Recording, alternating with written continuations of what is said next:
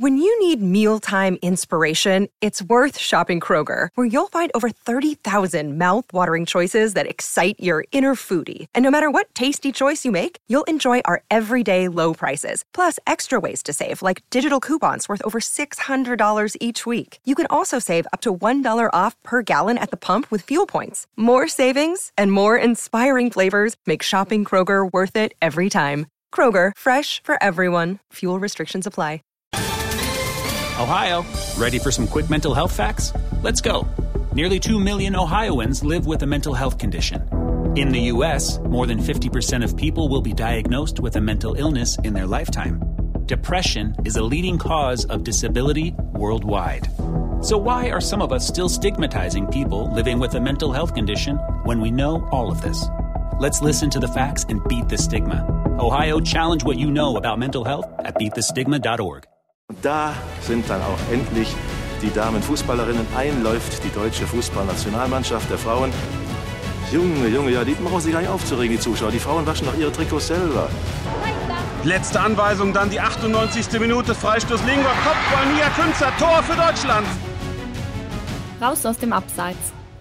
Der Frauenfußball-Podcast von 90 Min.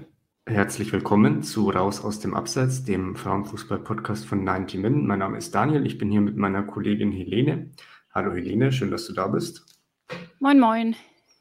Wir wollen uns auf das EM-Finale am Sonntag einstimmen. Zu diesem Zweck schauen wir uns mal die beiden Mannschaften etwas genauer an. Spielt England gegen Deutschland? Ich denke, jeder hat es mitbekommen.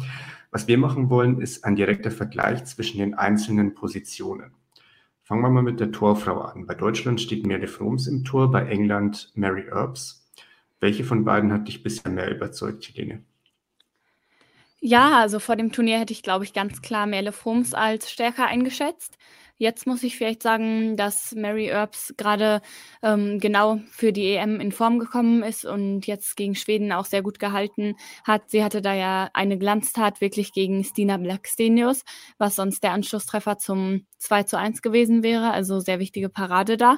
Und ansonsten hat sie auch sehr solide gehalten, finde ich bis jetzt. Also kann man keine Kritik dran üben.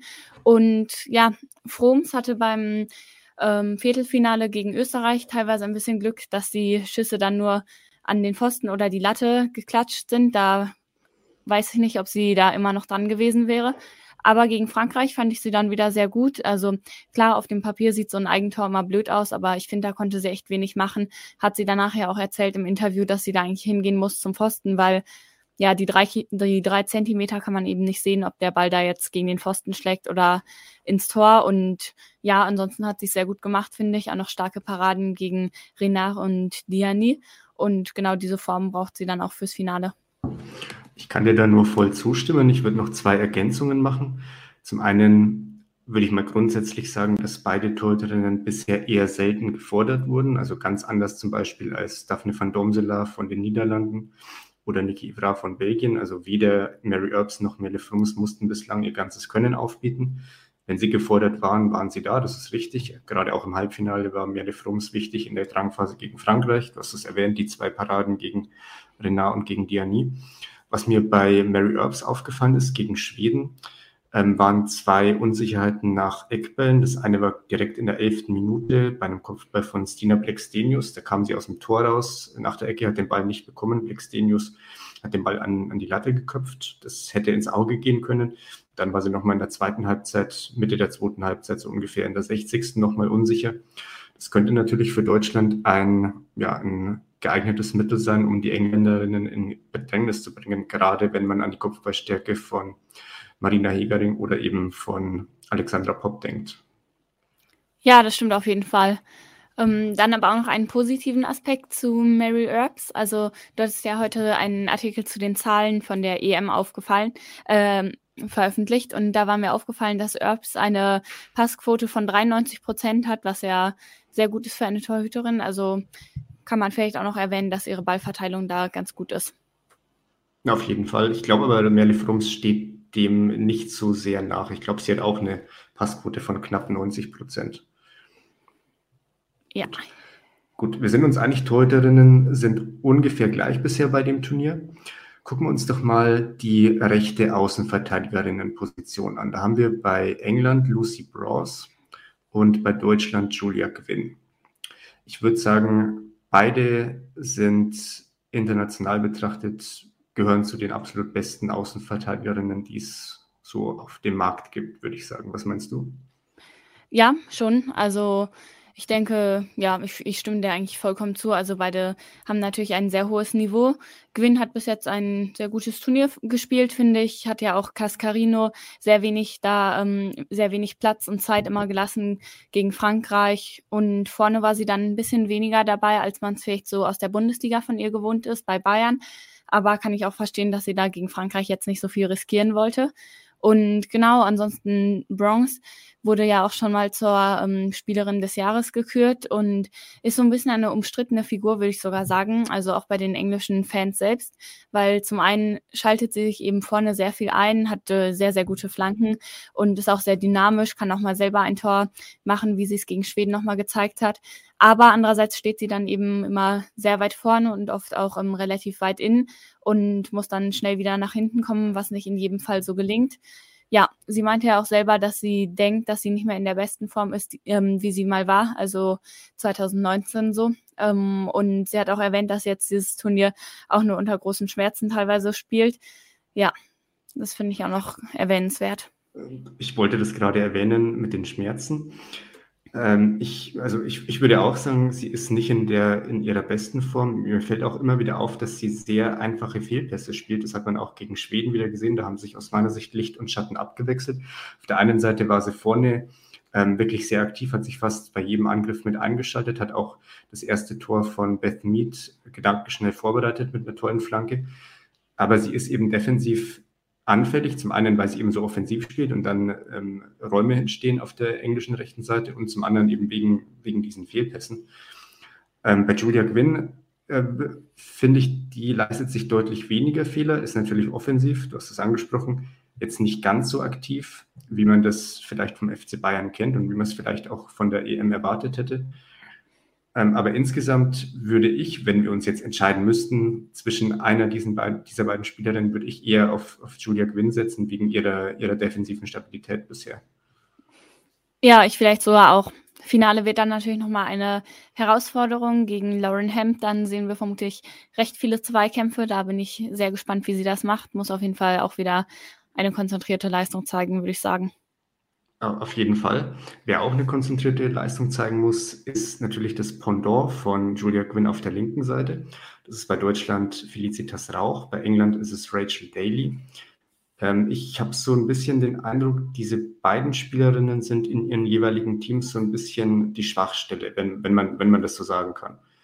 Ähm, findest du das auch? Ja, würde ich dir auf jeden Fall ähm, absolut zustimmen. Also ich denke, es ist tatsächlich auch bei Linksverteidigerinnen generell so ein bisschen so im Frauenfußball, dass es da wenige gibt, die wirklich absolute Weltklasse sind. Ich weiß gar nicht, woran genau das liegt. Vielleicht daran, dass sie eben oft linksfüßig dann sein müssen, was natürlich schon weniger sind und dann auch noch Verteidigerin. Und dann, wenn beides zusammenkommt, gibt es vielleicht nicht mehr so viele. Aber ich finde das generell relativ auffällig. Und dann sieht man ja auch, dass einige Teams da versuchen, die Innenverteidigerin ähm, nach links zu stellen, wie zum Beispiel die Niederlande. Da haben wir ja gesehen, dass Janssen oft links gespielt hat. Auch mhm. oder auch Schweden, da hat Magdalena Eriksson ja auch schon auf links gespielt. Also da behelfen sich dann manchmal andere mit Spielerinnen, die eigentlich gar nicht auf dieser Position spielen. Ja, und ich denke, das ähm, sieht man natürlich auch bei England, weil Rachel Daly ist ja eigentlich Stürmerin, Mittelstürmerin sogar. Und ja, sie spielt aber jetzt schon im englischen Nationalteam schon länger auf dieser Linksverteidigerposition. Finde ich auch ganz interessant, weil Wiegmann hat das dann ja einfach so übernommen. Da habe ich mich auch so ein bisschen gefragt, ob sie selbst vielleicht auch drauf gekommen wäre, sie da hinzustellen, weil ja, so sehr intuitiv ist es ja erstmal nicht, so eine Stürmerin da als Linksverteidigerin aufzustellen. Und ja, genau, bei Rauch auch. Also ich fand sie gegen, gegen Frankreich eigentlich ganz gut. Aber vorher hatte sie auch schon ein paar Schwächen gezeigt in Zweikämpfen. Würde ich dir zustimmen. Ich fand sie in der Vorrunde gegen Dänemark und gegen Spanien defensiv auf jeden Fall unsicher. Sie hat jetzt keine katastrophalen Leistungen gezeigt, um Gottes Willen. Es war, war schon immer noch solide. Aber es war schon auch immer zu erkennen, wenn man sie unter Druck setzt oder wenn man in der deutschen Viererkette nach der Achillesferse sucht, dann muss es über links gehen. Aber jetzt im Halbfinale gegen Frankreich hat sie eine absolut solide Leistung gezeigt, weitgehend fehlerfrei. Sie hat in der ersten halben Stunde gegen Diani eigentlich die beste Französin als Gegenspielerin.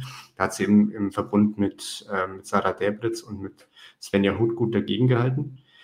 Äh, danach ist Diani dann in die Mitte gerückt. Da war dann, was dann vielleicht sogar ein bisschen einfacher. Und ich fand sie auch gegen Österreich äh, absolut solide. Sie ist natürlich zusätzlich noch eine sehr gute Standardschützin. Das kommt auch noch dazu. Ähm, Rachel Daly, würde ich sagen, hat gegen Schweden auch wieder eine sehr starke Leistung. Das heißt auch schon wieder, also hat genauso wie Rauch gegen, gegen Schweden im Halbfinale eine gute Leistung gezeigt. Sogar, würde ich sagen, fast die beste Spielerin, war sogar fast die beste Spielerin in der englischen Viererkette. Allerdings sah Daly gegen Spanien im Viertelfinale gegen ähm, Athenea, als die dann zur Halbzeit eingewechselt wurde, mehrere Male alles andere als gut aus. Sie hat das Gegentor verschuldet, hat sie sich tunneln lassen ähm, und ist auch danach noch einige Male ausgedribbelt worden. Also das könnte vielleicht ein Weg sein für die deutsche Mannschaft, um zum Erfolg zu kommen, wenn man gerade über rechts dann mit Jule Brandt, werden wir jetzt sehen, ob Clara Bühl ausfällt oder ob sie wieder zur Verfügung steht. Wenn sie ausfällt, wird wahrscheinlich Jule Brandt wieder auf der rechten Seite spielen, Svenja Huth wird nach links rücken. Jule Brandt ist ja äh, eine extrem schnelle Spielerin, bisher die fünf schnellste Spielerin bei der EM, auch dribbelstark ich glaube, wenn man die ins 1 gegen 1 gegen Rachel Daly schickt, dann ist da einiges drin für die deutsche Mannschaft. Auf jeden Fall, also hätte ich auch so gesehen, dass das vielleicht ein probates Mittel da sein kann und das ist sicherlich auch dem deutschen Trainerteam aufgefallen und da kann ich mir gut vorstellen, dass sie das dann auch bewusst so suchen, vielleicht teilweise auch mit zwei Spielerinnen da, um dann an ihr vorbeizukommen. Wäre dann auch wieder eine Möglichkeit für Julia Quinn, vielleicht offensiv ein paar mehr Impulse zu setzen als bisher. Ja. Schauen wir uns die Innenverteidigung an. Bei England spielt auf der linken Innenverteidigerinnenposition äh, Lea Williamson, wenn ich das richtig gesehen habe. Und bei Deutschland spielt auf der linken Innenverteidigerposition Marina Hegering. Oder habe ich das jetzt falsch im Kopf? Nee. Müsste schon stimmen. Nee, nee, stimmt so, glaube ich. Wer ist denn von diesen beiden Spielerinnen aus deiner Sicht die bessere? Ja, also Hegering war auf jeden Fall deutlich auffälliger bei diesem Turnier, finde ich. Ähm, ja, sie hat ihren Wert einfach total nochmal unter Beweis gestellt und es war wirklich, wirklich wichtig, dass sie jetzt genau für die EM zurückgekommen ist, denke ich. Also man kann sich eigentlich die deutsche Verteidigung ohne Hegering gar nicht so richtig vorstellen, weswegen es natürlich nochmal schlimmer wäre, wenn sie jetzt verletzt wäre. Sie wurde ja ausgewechselt gegen Frankreich und da hoffen wir natürlich alle, dass sie fit ist für das Finale, weil ja, sie ist einfach kopfballstark, sie geht immer wieder auch mit dem Ball nach vorne, sie ist am Aufbauspiel beteiligt. Ich fand sie gegen Frankreich jetzt nicht mehr ganz so überzeugend wie in den, Spiele, äh, wie in den Spielen davor, aber davor war sie für mich eine der Spielerinnen des Turniers ähm, von Deutschland mindestens. Und genau, auf der anderen Seite haben wir dann Williamson, die natürlich die Kapitänin ist von England. Und ja, ich denke, sie wurde so ein bisschen ja, ich würde jetzt nicht sagen in den Schatten gestellt, aber sie war auf jeden Fall etwas weniger präsent als Millie Bright, über die wir dann ja gleich noch reden wollen. Also sie hat sich jetzt wenige Unsicherheiten geleistet und hat auch ein bisschen geklärt mit dem Kopf. Also ich denke, sie ist auch selber kopfballstark und ist auch immer recht involviert im Spielaufbau, aber hatte eben meistens nicht die ganz großen Rettungstaten und so. Und ja, vor dem Turnier war es ja auch noch gar nicht klar, ob sie jetzt überhaupt in der Innenverteidigung spielt oder im defensiven Mittelfeld. Und Wiegmann hat sich dann eben für diese offensivere Ausrichtung entschieden, dass sie nur eine defensive Mittelfeldspielerin haben mit Walsh und dann stattdessen Williamson in die Innenverteidigung geschoben. Ja, ich, ich denke, sie macht es eigentlich ganz gut, aber ist für, für das englische Spiel ähm, vielleicht nicht ganz so wichtig wie Marina Hegering. Würde ich dir zustimmen. Ähm, ich habe noch eine Frage an dich. Du weißt es bestimmt. Lea Williamson spielt, glaube ich, im Verein ähm, nicht auf der linken Innenverteidigerinnenposition, sondern auf der rechten Innenverteidigerinnenposition. Habe ich das richtig im Kopf? Ja, genau. Bei Arsenal spielt sie rechts. Ist vielleicht auch ein kleiner, kleiner Nachteil dann, dass sie sich da im englischen Nationalteam nochmal umstellen muss. Also ich würde ihr bislang ähm, ja, eine, eine solide 3 geben. Sie wurde aus meiner Sicht auch nicht so sehr gefordert bisher, hat sich wenige Fehler geleistet, spielt aber bei weitem nicht so stark wie Hegering. Bei Hegering würde ich sagen, ist bisher ein überragendes Turnier, auch wenn sie, muss ich dir auch recht geben, gegen Frankreich einige Male überhaupt nicht gut aussah. Also zum Beispiel in der zweiten Halbzeit Ähm, es war, glaube ich, nach knapp 70 Minuten, als er diesen katastrophalen Rückpass gespielt hat, der viel zu kurz war und direkt ähm, bei Diani landete. Danach hat äh, Froms dann gegen Diani gehalten. Das hätte böse ins Auge gehen können. Und auch zuvor hat sie sich wirklich ein paar, ein paar leichte Fehler im Spielaufbau geleistet. Und da, äh, ja, da hätte sie dann tatsächlich ein Tor verschulden können.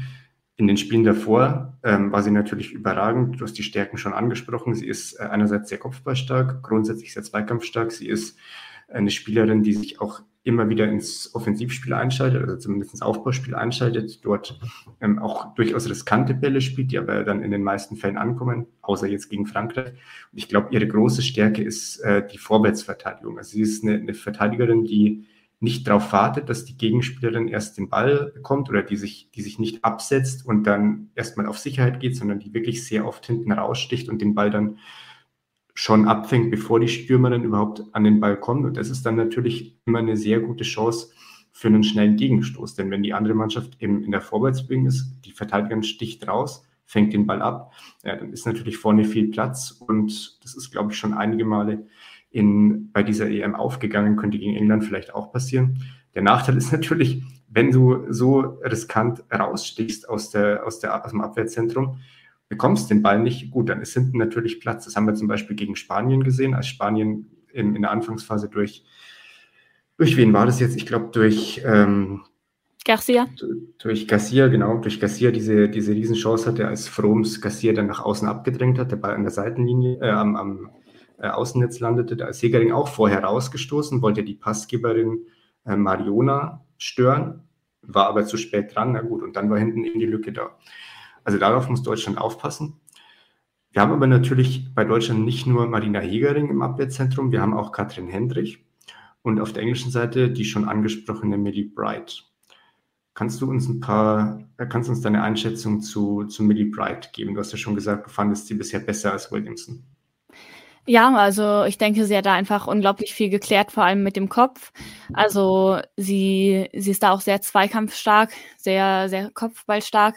Und ich denke, das wird auch in England selbst ähm, so gesehen, dass sie bis jetzt auch eine der Spielerinnen des Turniers ist, hat sich da auch eigentlich noch keine Patzer bis jetzt geleistet. Und genau, da, dagegen ist Hendrich ähm, so ein bisschen unauffälliger wieder, würde ich sagen. Also eher wenig aufgefallen, hatte jetzt auch nicht ähm, so viele grobe Fehler drin. Ähm, hatte einmal stark geklärt gegen Frankreich da mit dem Kopf. Aber das hatte sie auch selber verschuldet.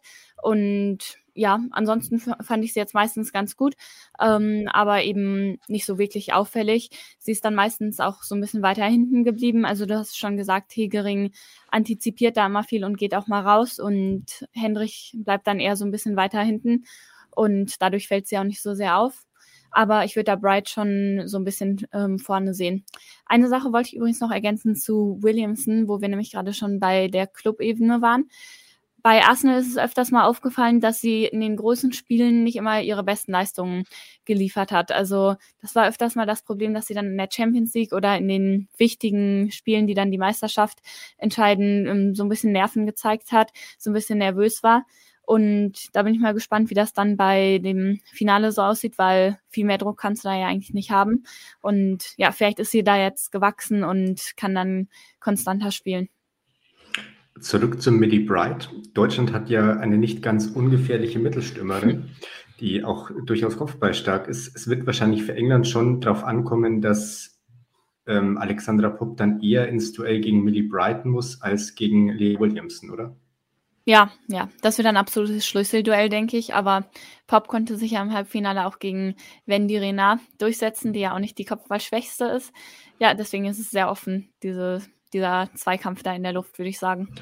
Wie ist es denn andersrum auf der englischen Seite? Bei England ist, also ich, ich gehe schon davon aus, dass Ellen White wieder starten wird, weil Sarina Wiegmann eben eine gewisse Unlust bisher zeigt, ihre erste Elf zu ändern. Obwohl ähm, Alessia Russo denke ich, schon insgesamt die deutlich besseren Leistungen gezeigt hat als Ellen White bisher. Ähm, wie würdest du sagen, da gibt es bei Deutschland jetzt zwischen Jägering und, und Hendrich eine der beiden, die deutlich besser auf White passen würde? Oder ist es eigentlich, ist es eigentlich egal, wer jetzt öfter im direkten Duell gegen White oder dann gegen Russo antreten muss? Ja, interessante Frage. Ich gebe dir erstmal recht, dass vermutlich White wieder starten wird. Also, das ist schon gesagt, Wiegmann ist da ziemlich konservativ. Es war auch schon als Trainerin der Niederlande so, musste sie auch schon teilweise so ein bisschen Kritik für einstecken, weil selbst wenn es dann mal nicht so lief, was ja bei England jetzt nicht der Fall ist, aber selbst wenn es mal nicht so lief, dann hat sie meistens ihre Lieblingsstartelf beibehalten und deswegen denke ich auch, dass White starten wird. Ja, ähm, wer sie jetzt deckt, vielleicht eher Hegering ähm, bei Ecken und so, weil sie nochmal einen Tacken Kopfball stärker ist, aber ansonsten machen, macht Deutschland natürlich nicht immer auch ähm, die Manndeckung, deswegen wird es auch, wird's auch im Verbund natürlich da verteidigt.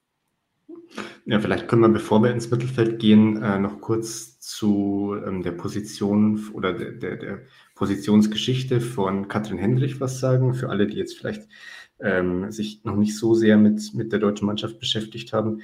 Ähm, bei Katrin Hendrich ist es ja auch so, dass sie eigentlich keine gelernte Innenverteidigerin ist, sondern immer auf der Außenverteidigerinnenposition gespielt hat. Allerdings dann im letzten Winter von ähm, Tommy Stroh, dem Trainer vom VfL Wolfsburg, dann in die Mitte versetzt wurde, dort dann wirklich überragende Leistungen gezeigt hat und deshalb jetzt auch dann von Martina Voss-Tecklenburg schon vor dem Turnier als eine der wenigen Spielerinnen genannt wurde, die absolut gesetzt sein werden. Ich glaube, da hat Deutschland, wenn man jetzt so das letzte halbe Jahr Revue passieren lässt, schon richtig Glück gehabt, dass man auf der einen Seite mit, mit Hendrich und auf der anderen Seite dann mit Hegering, die gerade noch rechtzeitig fit wurde, jetzt die zwei Top-Innenverteidigerinnen, die wirklich ganz wichtig waren für den Finaleinzug, so kurzfristig, ähm, ja, so kurzfristig dann zur Verfügung hatte.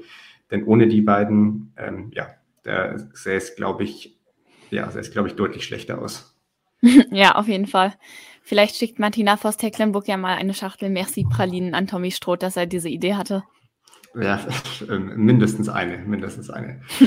Äh, gehen, wir, gehen wir ins Mittelfeld. Ähm, du hast gesagt, England spielt mit einer defensiven Mittelfeldspielerin, das ist Kira Walsh. Bei Deutschland ist die defensive Mittelfeldspielerin die Abräumerin vor der Abwehrkette Lena Oberdorf. Zwei hervorragende Spielerinnen. Da ist es wirklich schwer, die beiden ähm, von, bei einer der beiden zu sagen, die ist jetzt schwächer als die andere. Wo liegen denn die Stärken von beiden Spielerinnen? Ja, also ich denke auch, es sind zwei wirklich sehr verschiedene Typen von einer defensiven Mittelfeldspielerin. Ist auch sehr interessant deswegen. Also Kira Walsh zeichnet sich durch eine sehr, sehr gute Passquote aus, ist da sehr sicher, spielt auch immer äh, wieder gute Diagonalbälle, hat da eine tolle Übersicht, kann immer mal wieder auch die Verteidigungslinie durchbrechen und ist andererseits eben eher keine Abräumerin wie Oberdorf, die sich da wirklich in die Zweikämpfe wirft und da auch viele gewinnt und auch in der Luft. Also Genau, da sieht man eben, dass wirklich zwei sehr verschiedene Typen sind, denn Oberdorf, die ja gegen Frankreich wieder eine super Leistung gebracht hat, hat da eben viele Tacklings gemacht, viele Zweikämpfe, ähm, will wirklich jeden Ball gewinnen, ähm, bringt die, das die, äh, gegnerische Mittelfeld da immer wieder in Bedrängnis. Aber andererseits ist diese Passquote nicht immer so gut. Also ich glaube, sie hatte 54 Prozent gegen Frankreich. Das ist natürlich schon ausbaufähig. Und ich denke, ihre Stärken liegen da mehr wirklich in dem konsequenten Absichern vor der Abwehr, was sie ja wirklich fantastisch macht. Also das Ganze mit 20 Jahren ist wirklich Wahnsinn. Gehst du davon aus, dass Deutschland oder England im Finale mehr Ballbesitz haben wird? Oh, spannende Frage. Ich glaube, es wird relativ ausgeglichen. Vielleicht England einen kleinen Tacken mehr, aber ich glaube nicht, dass es sich tun, äh, viel tun wird. Und du? Also ich glaube genau aus dem Grund, den du gerade genannt hast. Also Oberdorf im Passspiel nicht bei weitem nicht so sicher wie Walsh wird England mehr Ballbesitz haben. Und ich glaube, das ist auch so ein bisschen das deutsche Kalkül bisher bei, der, bei dieser EM, dass man die Stärken eher ähm, im Umschaltspiel hat. Also man hat natürlich schon jetzt gegen, gegen Dänemark oder gegen Finnland, gegen Österreich mehr Ballbesitz gehabt, aber gegen die Top-Nationen, gegen Spanien oder gegen Frankreich hat man äh, glaube ich, eher weniger Ball. Also gegen Frankreich, glaube ich, was ausgeglichen, aber ähm, in, den, in den Phasen, in denen man die Tore gemacht hat, hatte man weniger Ballbesitz, weil man eben schon im Mittelfeld mit, mit Oberdorf eine Spielerin hat, die so zweikampfstark ist, dass man sich das erlauben kann und dass es vielleicht sogar besser ist, dann weniger Ballbesitz zu haben und eher auf Balleroberungen und schnelles Umschalten zu setzen. Mhm. Wenn Deutschland den Ball hat, dann sind natürlich noch zwei andere Mittelfeldspielerinnen wichtig. Sarah Debritz und Lina Magul. Ich denke, wir fangen mal mit Sarah Debritz an. Die spielt noch ein bisschen defensiver als Magul. Und auf der englischen Seite haben wir ähm, Georgia Stanway, die wahrscheinlich die Position besetzt bei England, die bei Deutschland Debritz besetzt.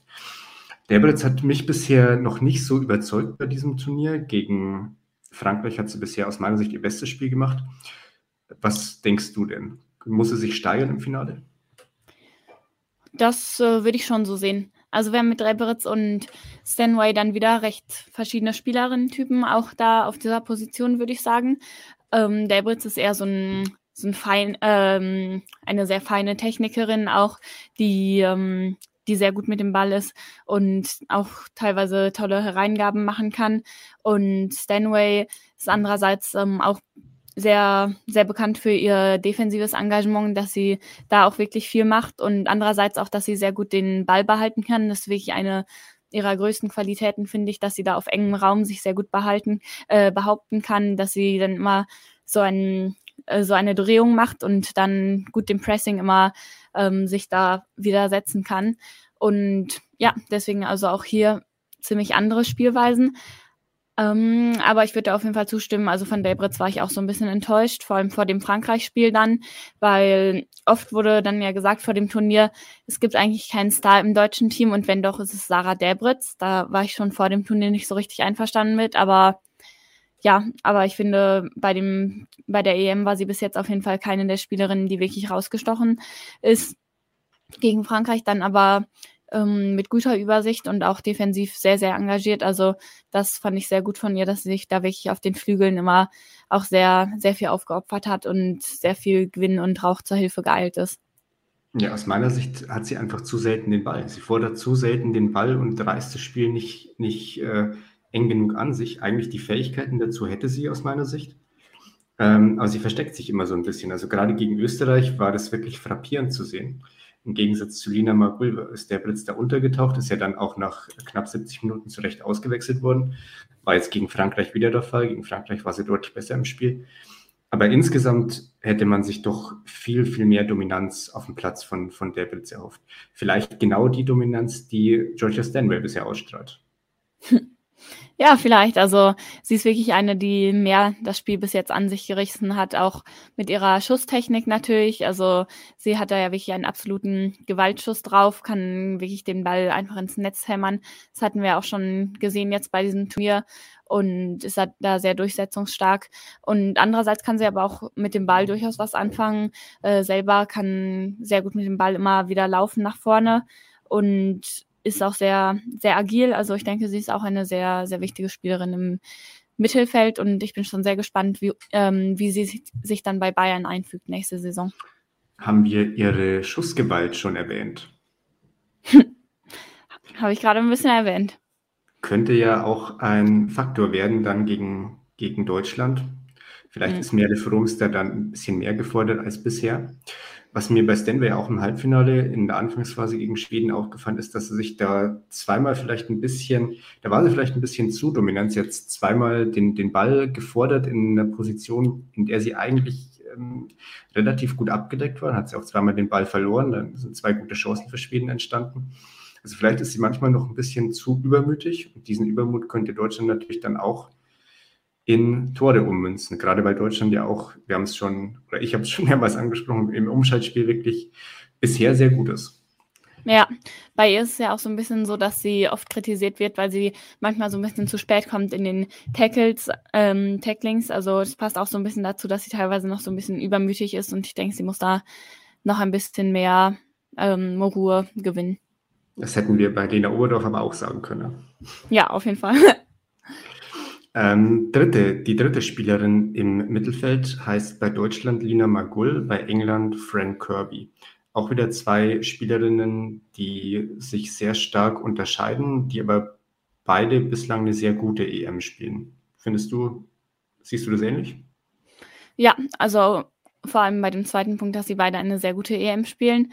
Ähm, unterschiedlich, ja, unterschiedliche Spieltypen sind sie auch, aber ich sehe da ein bisschen weniger Unterschiede jetzt als zum Beispiel zwischen Walsh und Oberdorf. Ja, also du hast es schon gesagt, beide wirklich sehr gut ähm, bis jetzt bei der EM. Bei Kirby war es ja lange nicht klar, ob sie jetzt spielen kann oder nicht. Ähm, war viel ausgefallen bei Chelsea, hatte ja auch bei den Olympischen Spielen nicht mitspielen können. Und das merkt man auch sehr, wenn sie, wenn sie da nicht auf dem Platz steht und ihre Kreativität fehlt ja England sehr. Also im Mittelfeld, wie sie da teilweise die Räume sieht, wie sie da ähm, Räume auch schafft für die anderen, das ist wirklich Weltklasse für mich. Andererseits ist sie auch sehr klein, also von ihr kann man da nicht so erwarten, dass sie viele Bälle festmacht. Und bei Margot ist es so, dass sie gerade in der Gruppenphase sehr, sehr gut war für Deutschland, denke ich. Im, Im, Halbfinale hatte sie dann so ein bisschen Probleme, weil eben ähm, Frankreich da auch teilweise sehr körperlich gegen sie gespielt hat und da konnte sie sich jetzt nicht ganz so gut durchsetzen. Genau, ihre direkte Gegenspielerin könnte natürlich dann Walsh sein, die ja nicht, nicht so sehr eben auf Körperlichkeit setzt, wie wir schon besprochen haben. Also bin ich mal gespannt, wie, wie England das angehen will. Was mir bei Frank Kirby im Viertelfinale gegen Spanien aufgefallen ist, dass sie vielleicht auch, ähnlich wie Williamson, eine Spielerin ist, die schlecht mit Widerständen umgehen kann. Also wenn es gut läuft, so wie gegen Schweden zum Beispiel oder wie in der Gruppenphase, dann brilliert sie. Aber gegen Spanien, als das Spiel auf Messerschneide stand, hat sie aus meiner Sicht enttäuscht. Sie ist ja auch dann ausgewechselt worden, relativ früh. Und da bin ich mal gespannt, wie das dann gegen Deutschland aussieht. Ja, auch das englische Team generell. Also wir haben eben noch nicht so viel gesehen, wie sie jetzt dann mit diesen Bedrängnissen umgehen. Bei Spanien natürlich, da sind sie dann wieder gut zurückgekommen, aber das hätte auch, hätte auch einfach in einem Sieg in Spanien, äh, für Spanien ausgehen können. Ja, Aber das kann man natürlich auch für Deutschland sagen. Also Deutschland hatte jetzt auch noch keinen Rückstand. Allerdings, ja. Es wird natürlich, wie, wie immer in einem engen, engen Spiel, dann auch sehr darauf ankommen, wer, wem das 1 zu 0 gelingt. Und dann muss die andere Mannschaft erstmal hinterherrennen. Dann öffnen sich natürlich Räume. Wer vielleicht das 1 zu 0 erzielen könnte auf englischer Seite, das wäre auf der linken Außenbahn Lauren Hemp. Bei Deutschland ist noch nicht so ganz klar, wer auf der linken Seite spielen wird. Das ist dann ähm, entweder Clara Bühl, falls sie von ihrer Corona-Infektion wieder zurück ins, äh, wieder genesen ist und zurück ins Team rückt, oder Svenja Huth, die ja normalerweise auf der rechten Außenbahn zu Hause ist, zuletzt gegen Frankreich, aber dann nach links gerückt ist, weil eben der Bühlersatz Jule Brandt auf der linken, äh, auf der rechten Seite gespielt hat. Das sind auch wieder zwei Spielerinnen, die sich doch in ihrer Spielweise deutlich unterscheiden. Ja, auf jeden Fall. Also Hemp ist natürlich so eine Spielerin, bei der viele und auch wir ja selber bei unserer England-Vorschau gesagt haben, dass sie wirklich nochmal noch mal einen Schritt nach vorne machen könnte und sich sehr in, ins Radar der Öffentlichkeit spielen könnte, weil sie einfach ähm, so eine gute Dribblerin auch ist und sehr sehr einfach gefühlt immer an den Verteidigerinnen vorbeigehen kann, sehr gerne auch ähm, mit dem Ball selber zum Tor zieht. Aber genau, bei diesem Turnier hat sich in manchen Spielen noch ein bisschen schwer getan, vor allem gegen Spanien, wo die Außenverteidigerinnen das ja gegen sie und Mead sehr gut gemacht hatten. Und genau, bei Deutschland steht es noch nicht fest. Wenn Clara Bühl wieder da sein würde, wäre das natürlich ähm, schon gut, denke ich, weil sie eben auch jetzt mehr Spiele bestritten hat noch mit der Mannschaft als dann Jule Brandt, die dann eben auf rechts spielen würde. Und sie hat ja auch noch sehr gute Erinnerungen an das Wembley-Stadion und gegen England kann noch einmal erwähnt werden hier an der Stelle, hatte ja bei der Begegnung am gleichen Ort gegen den gleichen Gegner das 2 zu 1 in der 90. Minute erzielt. Ja, wenn wir schon bei guten Erinnerungen sind, dann glaube ich, dürfen wir aber auch nicht unterschlagen, dass Lauren Hemp beim Arnold Clark Cup im Frühjahr auch gegen Deutschland, glaube ich, ein Tor erzielt hat, eine Vorlage gegeben hat. Ich bin mir jetzt nicht mehr ganz sicher, ob das stimmt mit der Vorlage und dem Tor, aber ich weiß auf jeden Fall, dass sie die beste Spielerin auf dem Platz war und immer wieder, wenn sie an den Ball kam, eine Raunen äh, durchs Stadion ging. Also wenn Hemp an diese Leistung anknüpfen kann, dann muss sich Deutschland sehr beim Anziehen. Ja. Ähm, andererseits ich, ich gebe dir vollkommen recht, bei Hemp ist es so, sie spielt beileibe keine schlechte EM, das kann man jetzt nicht sagen, das lässt sich auch in den Statistiken ablesen. Ähm, aber das, was man sich von ihr erwartet hätte, hat sie bisher nicht zeigen können. Also ich wär, bin echt davon ausgegangen, dass Hemp die absolute, die absolut beste Spielerin bei England sein wird und wahrscheinlich dann auch eine der besten Spielerinnen des Turniers sein wird. Und jetzt, obwohl England ja insgesamt wirklich sehr gut spielt, mit Abstand die meisten Tore geschossen hat, von allen Mannschaften äh, ja, ist, ist Hemp eine Spielerin, die jetzt noch nicht auf ganzer Linie überzeugen konnte. Ich glaube auch nicht, dass man, dass sie so einfach dann den Schalter im Finale umlegen kann und jetzt plötzlich wieder genauso wirbelt wie beim, wie beim Arnold Clark Cup. Ja, wir werden sehen. Also, was ja auch schon vorher bekannt war, ist, dass ähm, sie sich beim Abschluss noch so ein bisschen verbessern kann. Ähm, sie hatte sich da zu Ende der Saison hin ein bisschen gesteigert, beim Club auch, aber generell ist das noch etwas, wo, wo sie ein bisschen dran arbeiten kann. Und das hat man, finde ich, in ein paar Situationen auch noch gesehen, dass sie dann nicht immer in der besten Position war für den Abschluss. Ja, aber sie ist eben auch noch jung, also sie hat ja auch noch viel Zeit. Sie hat noch viel Zeit, aber bis zum EM-Finale hat sie nicht mehr ganz so viel Zeit. nee, das nicht sie zieht ein bisschen selten nach innen. Also ich kann mich erinnern, dass sie beim Arnold Clark Cup relativ häufig dann von außen nach innen gezogen ist und so diese Lücken zwischen dem, dem Mittelfeld und der Abwehr genutzt hat. Das hat sie bisher nicht so häufig gemacht, finde ich. Vielleicht sehen wir das gegen Deutschland wieder. Ja, also das ist ja eigentlich so, eine, so ein Move, der sie auszeichnet, finde ich. Das sieht man auch bei Clubspielen immer wieder, dass sie das eben macht. Und deswegen hat es mich auch so ein bisschen überrascht, dass es ein bisschen weniger gekommen ist von ihr. Bei diesem Turnier weiß ich auch nicht genau, ähm, woran es liegt. Vermutlich auch, dass eben die, die Verteidigerinnen ihr da oft sehr wenig ähm, Zeit lassen, wirklich eine Entscheidung zu treffen und auch wenig Raum. Und dann kann sie eben nicht so gut nach innen ziehen. Ja, so würde ich mir das vielleicht so ein bisschen erklären. Aber hat mich auch ein bisschen überrascht. Auf der rechten Seite spielt bei England Beth Mead, bisher die Topscorerin des Turniers. Sie hat sechs Tore erzielt, fünf Vorlagen gegeben. Bei Deutschland spielt eben entweder ähm, dann Svenja Huth oder Jule Brandt. Ich würde sagen, wenn ähm, Beth Mead auf der rechten Seite spielt, mache ich mir ähm, bei ähm, Felicitas Rauch ein bisschen Sorgen, weil Beth Mead eben gerade, wenn sie im Strafraum äh, den Ball bekommt, schon sehr konsequent und sehr zielstrebig ist. Und bisher hat äh, Felicitas Rauch noch nicht gegen so eine, so eine wirklich ähm, so eine Spielerin gespielt, die wirklich gerade im Strafraum so gefährlich ist wie Beth Mead. Ja, auf jeden Fall. Also sie hat bei dieser EM wirklich ihre Qualitäten nochmal gezeigt und gerade auch im Abschluss, also das war ja auch wirklich überraschend, dass sie da jetzt ähm, eine der besten Torschützen ist beim Turnier, für mich zumindest, weil sie eben ansonsten meist mehr Assists als Tore auf ihrem Konto auch hatte. Aber mhm. jetzt hat sie eben ihre alte Nummer 9 in sich wiedergefunden, wo sie ja auch ähm, schon gespielt hatte, bevor sie dann auf den Flügel geschoben wurde.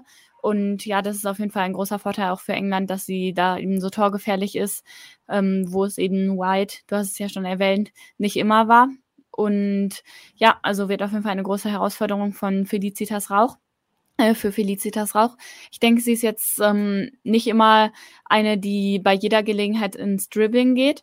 Ich ähm, schätze sie eher so ein, dass sie dann gerne den, ähm, den smarten Pass sucht oder auch flankt. Also ich finde, ihre Flanken waren auch sehr, sehr gut bei der EM. Da hat sie ein sehr, sehr gut, sehr gefühlvoll sind die immer. Und da muss Deutschland auf jeden Fall auch aufpassen, dass sie es gut verteidigen.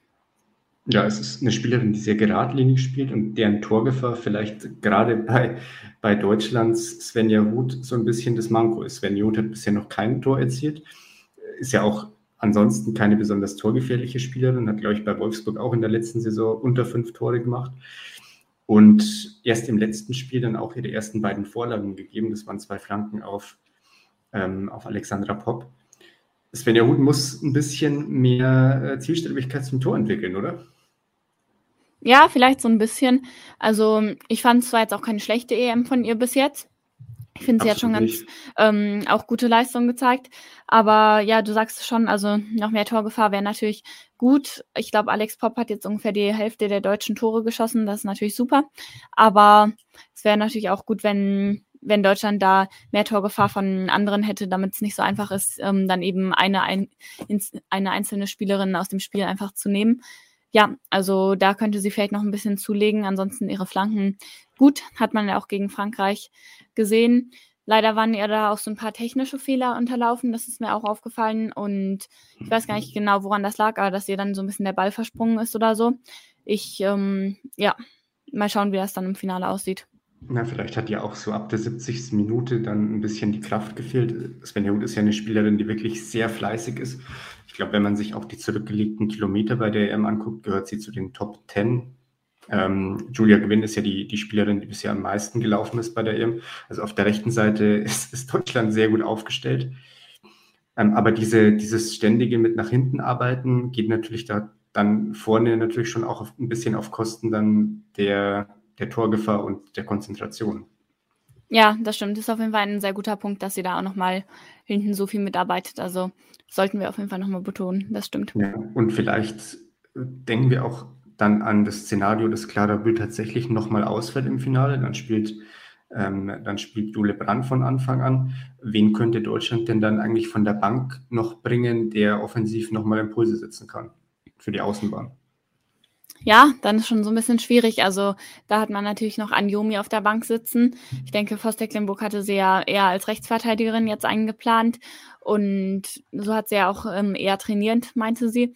Aber ich kann mir trotzdem vorstellen, dass sie dann vielleicht ähm, gebracht werden würde, wenn es drauf ankommt. Und ansonsten, ja, hat Deutschland eher viel auf der Mittelstürmerposition, könnte eben noch Freigang oder Schüller da bringen, aber die sind ja beide eher nicht so auf dem Flügel zu Hause. Also Schüller hat ja schon ein paar Mal auch für den, ähm, für Bayern auf dem Flügel gespielt, aber das ist eher ein Experiment von Scheuer gewesen, was mir, was mir nicht so gut gefallen hat. Äh, nicht nur dir. Ähm, ich bin ja ein Riesenfan von Tabia Wasmut. Was sagst du denn zu der? Ja, bei ihr ist natürlich auch dann die Frage, ob sie auf dem Flügel oder in der Mitte spielen würde. Aber ja, in der Mitte gibt es eben sehr, sehr viel Konkurrenz. Also kann ich mir vorstellen, dass sie eher, ähm, eher auf dem Flügel spielen würde. Das stimmt schon. Aber ich glaube, Voss Tecklenburg ist jetzt nicht so ähm, setzt jetzt nicht ähm, in erster Linie auf sie. Also sie hat ja eher wenige Minuten gesammelt bei der EM und in denen, die sie gesammelt hat, konnte sie mich zumindest jetzt auch noch nicht so sehr überzeugen, war dann nicht so richtig eingebunden ins deutsche Spiel. Aber natürlich ist sie mit ihrer Schnelligkeit eigentlich eine absolute, ähm, ja, ein absoluter Pluspunkt, den man da einsetzen könnte. Ja, Deutschland kann ja einfach schnell in Führung gehen und dann müssen sie auf der Außenbahn eben auch offensiv nicht mehr ganz so viele Akzente setzen. So könnte man es dann auch machen. Oder Clara Bühl ist einfach wieder fit, dann kommt Jule Brandt von der Bank und dann ist ja alles in Ordnung. Ja. Wir gehen auf die Mittelstürmerposition. Bei England Ellen White von Anfang an. Wir sprechen auch über Alessia Russo, die mit Sicherheit mindestens eingewechselt wird bei Deutschland Alexandra Popp gesetzt im Sturm, aber mit Lea Schüller auch eine Top-Alternative auf der Bank. Ja, also Deutschland hat da natürlich wirklich Top-Stürmerinnen, dann auch ähm, eben auf der Bank noch so eine Lea Schüller, das ist natürlich ein Luxus. Im Vorfeld waren ja die meisten davon ausgegangen, dass es dann eher andersrum ist, dass Schüller eben startet und Pop von der Bank nochmal kommt. Aber durch ähm, ihre Erkrankung dann mit dem Coronavirus, also Schüllers, hat sich das alles nochmal so ein bisschen verändert und ja, jetzt ist natürlich auch, jetzt wird sich da auch niemand beschweren, denke ich, ähm, von, für Deutschland. Also Pop spielt natürlich ein wahnsinniges Turnier. Ihre Effizienz ist einfach unglaublich. Ich glaube, sie hatte irgendwie neun Schüsse aufs Tor und sechs Tore. Also das muss man sich ja mal vorstellen. Da, ähm, da ist ich, glaube, einfach, ich glaube sogar nur sieben Schüsse. Ich glaube, sie hatte nur oh, sieben, wow. sieben äh, Shots on Target und sechs, sechs Tore kann man mal so machen.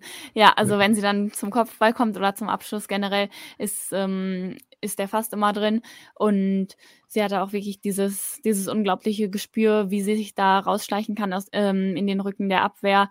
Und ja, ich denke, selbst wenn es eben für Deutschland mal nicht so gut läuft, dann kann es eben eine Flanke geben auf Pop und dann ist sie da und erzielt ein Tor und plötzlich ist alles wieder offen.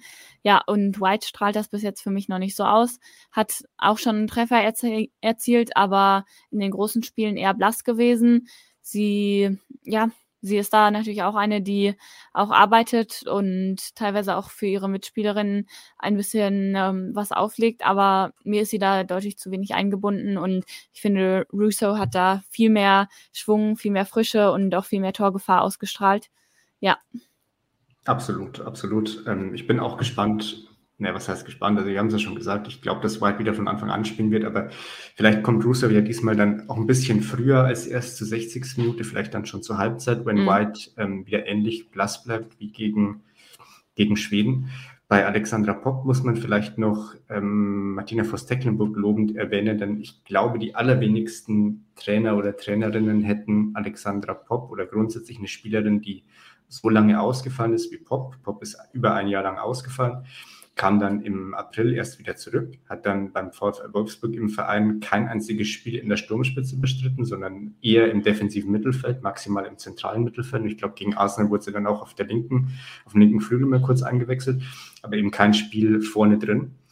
Und dass dann die Trainerin in der Nationalmannschaft obwohl sie mit Lea Schüller und auch mit Tabea Basmuth zwei hervorragende Mittelstürmerinnen zur Verfügung hat, sagt, also ich setze ganz sicher, wenn Alexandra Popp fit ist, auf sie im Sturmzentrum.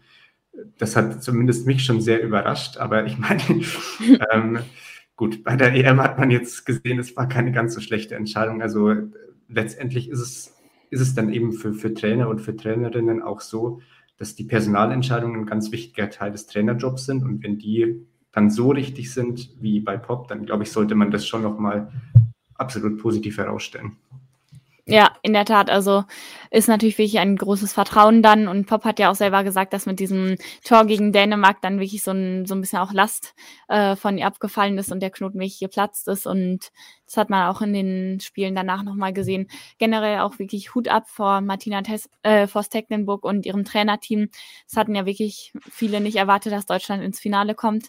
Auch ich selber hatte da eher ähm, auf Viertelfinale oder Halbfinale gesetzt. Also man muss wirklich sagen, was sie da in den letzten Wochen äh, vor der EM dann nochmal verbessert haben und dass sie dann auch, glaube ich, sehr, sehr selbstkritisch waren nach dieser Niederlage gegen Serbien auch und nochmal an Film gearbeitet haben. Das ist wirklich ein, eine sehr große Leistung, die man würdigen muss. Absolut. Die Leistung könnte noch ein bisschen größer werden, und zwar, wenn man am Sonntag in Wembley gegen Gastgeber England gewinnt. Jetzt würde ich von dir gerne wissen, wie das Spiel ausgeht. Einfache Frage, oder? Hm. Einfach und schwierig zugleich, ja. Ich hasse ja Vorhersagen. Aber ich glaube übrigens, ich lag mit meinem 2 zu 1 von Deutschland gegen Frankreich immerhin richtig. Aber äh, ja, ich finde es wirklich schwierig. Ich will auch gar nicht richtig drüber nachdenken, weil ich finde es einfach schwierig vorherzusagen. Es, ich will jetzt nicht diese Phrasen dreschen, aber es kann natürlich wirklich in jede Richtung ausgehen. Irgendwie sagt mir mein Bauchgefühl, dass England gewinnt. Deswegen sage ich jetzt 2 zu 1 für England. Und du? Ähm, also ich habe ja vor dem Turnier gesagt, dass es für mich England der Favorit ist. Also das ist, ist, äh, kann man ja nachhören. Ja, ja. Ich, äh, ich, muss dazu sagen, ich sage ja immer bei allen EM- und WM-Turnieren, sowohl bei den Männern als auch bei den Frauen, dass England gewinnt. Ähm, aber ich, wenn du 2 zu 1 für England sagst, dann sage ich auf jeden Fall, dass das Spiel ins Elfmeterschießen geht. Ich hoffe, dass es endlich ein Elfmeterschießen Das hoffe ich auch sehr. Sowas ja. gehört zu, zu einer guten EM oder WM auf jeden Fall dazu. Ja, eine dann, EM ohne, ohne Elfmeterschießen ist ja keine EM. Also. Ja, und vor allem, wenn England involviert ist, dann erst recht nicht. vor allem. Ähm, und dann, was sage ich dann? Ich sage, ähm, dass alle Schützen treffen, bis dann die zwei Torhüterinnen drankommen und Mary Earps schießt den Ball dann in die englischen Londoner Wolken und Deutschland gewinnt 11 zu 10 im Elfmeterschießen. Das ist natürlich eine sehr spezifische Vorhersage. Also, wenn die richtig ist, dann ja, weiß gar nicht, was wir da machen. Ja, ich bin, mal gespannt, ähm, ob ich recht behalte. Wir hoffen auf jeden Fall auf ein spannendes Spiel, wenn es geht, natürlich mit vielen Toren.